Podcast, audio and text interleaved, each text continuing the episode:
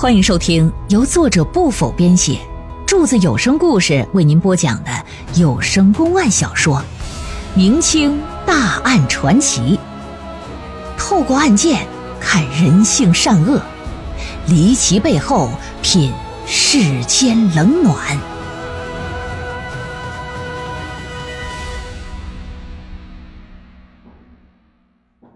明清大案传奇第五十四回。彭公案之借尸还魂第三回。话说这几个衙役呀，就赶奔楚家。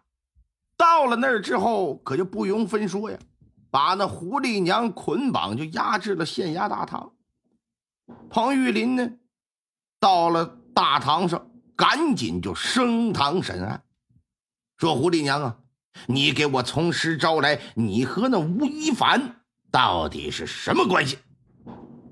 一听吴亦凡这仨字这狐狸娘明显一愣神随即这脸上是变颜变色，低头不语。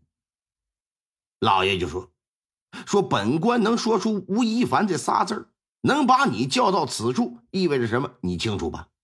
嗯，你若不如实交代，本官哼，可就要对你不客气了。”你要是坦白从宽，兴许我能对你啊从轻发落，啊，你看看吧，你是冥顽不灵啊，还是说想怎么样？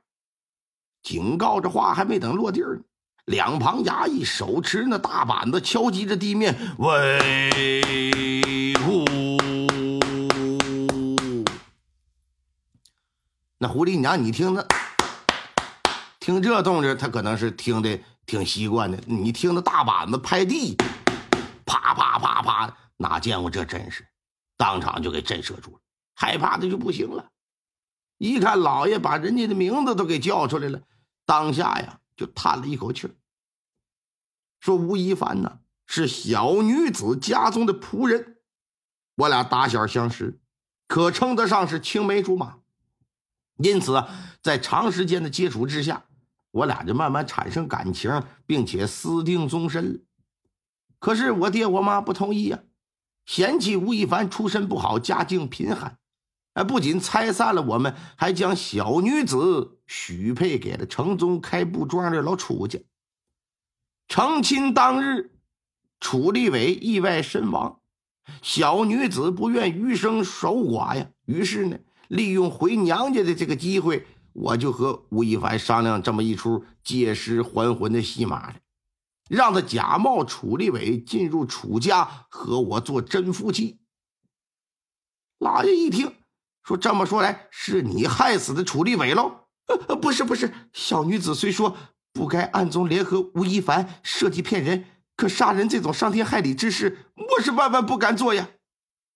那新婚之夜，真的就是突然从棚上掉下一把刀。把那楚立伟杀了？就没有发生别的事吗？狐狸娘小眼珠子转了转，转而啊往前拜了拜，说：“有。那天晚上，小女子和立伟正在喝茶聊天之时，忽听得外面传来一响动，立伟就出去查看。我没去，所以说来人是谁我也不知道，也没有听到那人说话，只听立伟说：‘怎么是你呀？你怎么还没走？’”我当时一听他这么说，我知道肯定是熟人啊。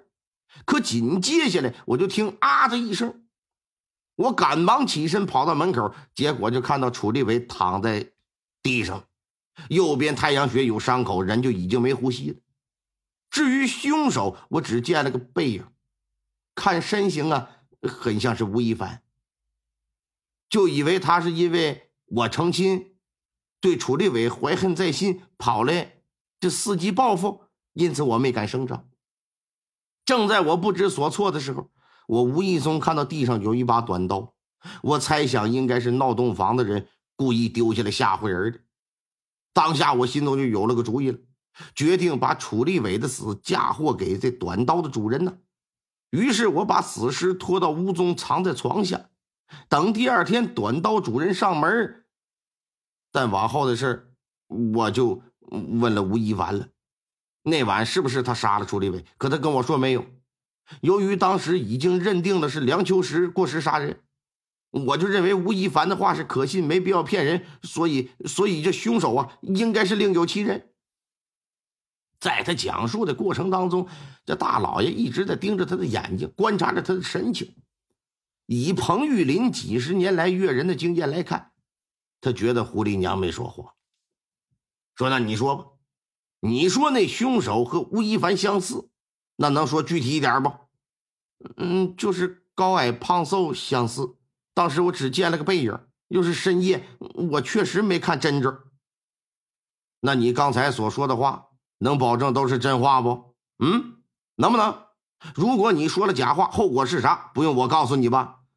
大大人呐，小女子句句属实，如有半句假话，任凭处置。来呀，先将他收监。这就把他给带下去。带走他之后，老爷就提审吴亦凡。吴亦凡此时醒酒了，一五一十的把事儿都交了，啊，所供内容呢和胡丽娘基本一致。至此啊，彭玉林对这个案子已经做到心中有数了，把这吴亦凡押回大牢，又传唤楚员外一家，询问说成亲那日啊，最后留下闹洞房都有谁呀？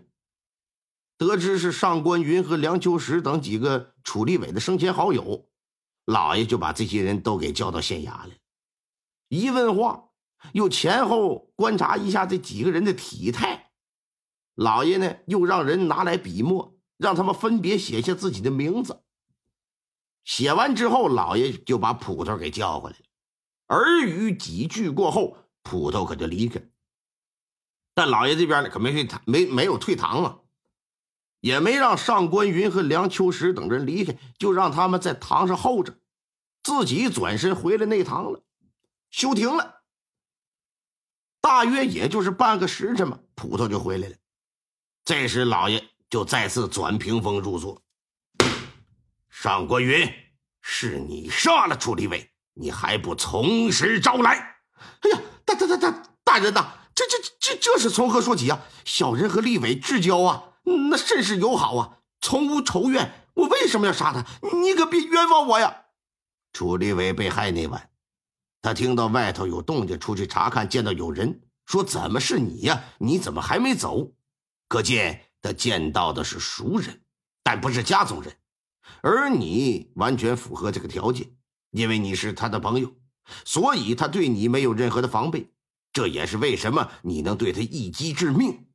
另外，胡丽娘那晚虽说没有见到凶手的长相，但却看到凶手的背影。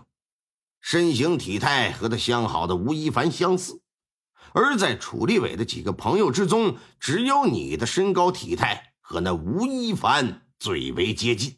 还有，刚刚写字，别人都是用右手，只有你用的是左手，说明你是个左撇子。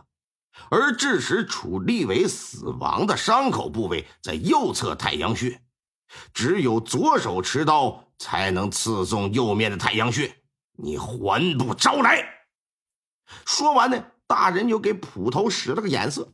捕头啊，拿出一块布来，展开之后，里边是啥呀？是一柄啊，沾染着血迹的匕首。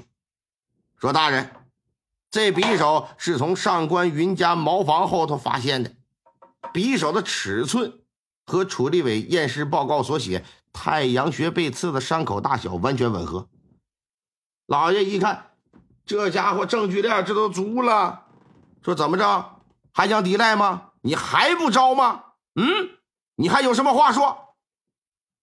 上官云一看这个，扑通一声，那是瘫坐在地，面无血色，神情绝望，那眼泪就像决堤的洪水似的，噼里啪啦开始往下淌。